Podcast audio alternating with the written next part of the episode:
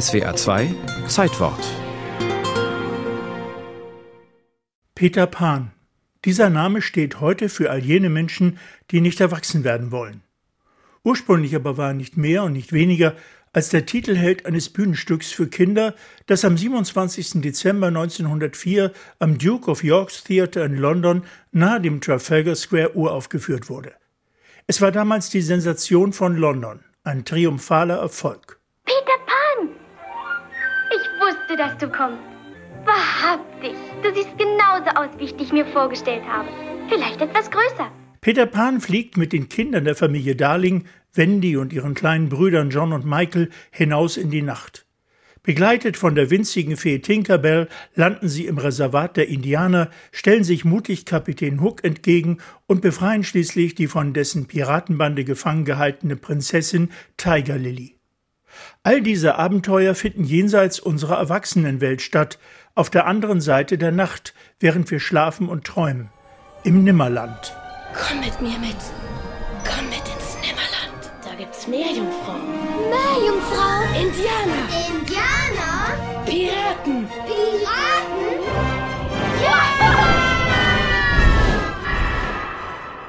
Der 44-jährige Autor Sir James Matthew Barrie war es, der die Geschichte erfand, und Peter Pan hat ihn berühmt gemacht.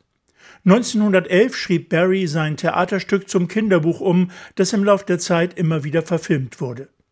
Die bekannteste Kinoadaption ist sicher der 1952 entstandene Zeichentrickfilm von Walt Disney. Im selben Jahr übersetzte Erich Kästner das Stück ins Deutsche, da hatte Leonard Bernstein aus dem Stoff bereits ein Musical gemacht.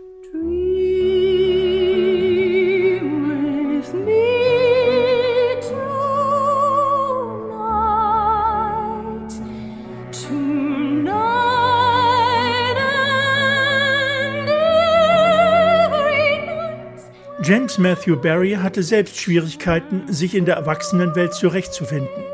Sein Geld verdiente er als Journalist in London. 1894 heiratete er mit 34 Jahren die Schauspielerin Mary Ansell. Fünf Jahre, so heißt es, habe sie sich mit der offensichtlichen Impotenz ihres Mannes abgefunden, dann nahmen sie sich einen Geliebten. Barry ging lieber mit seinem Bernardiner im Park spazieren und genoss die Stunden mit den kleinen Jungen, die er dort beim Spielen traf, vor allem die fünf Söhne des Barons Arthur Davis. Ihnen erzählte er seine fantastischen Abenteuergeschichten und bei einer dieser Gelegenheiten erfand er auch seinen Peter Pan. Der 2004 entstandene Spielfilm Finding Neverland, deutsch Wenn Träume fliegen lernen, erzählt diese Geschichte mit Johnny Depp in der Hauptrolle. Tut mir leid, dass meine Söhne Sie hier belästigen. Wir belästigen ihn gar nicht, Mom. J.N. Barry. Freut mich sehr. Mr. Barrys Zuneigung zu kleinen Jungen erinnert an Popstar Michael Jackson, der mit seiner Ranch Neverland dem Kinderbuchautor ein Denkmal setzte. Der private Vergnügungspark im Disney-Stil war sein Rückzugsort, wie die US-Autorin Margot Jefferson in ihrem Essay über Jackson schreibt. Wenn er mit Künstlerfreunden wie Jane Fonda über seinen Wunsch sprach, selbst Peter Pan zu spielen, soll er am ganzen Leib gezittert haben. 2003, sechs Jahre vor seinem Tod, gestand er dann in einem Interview, ich bin Peter Pan.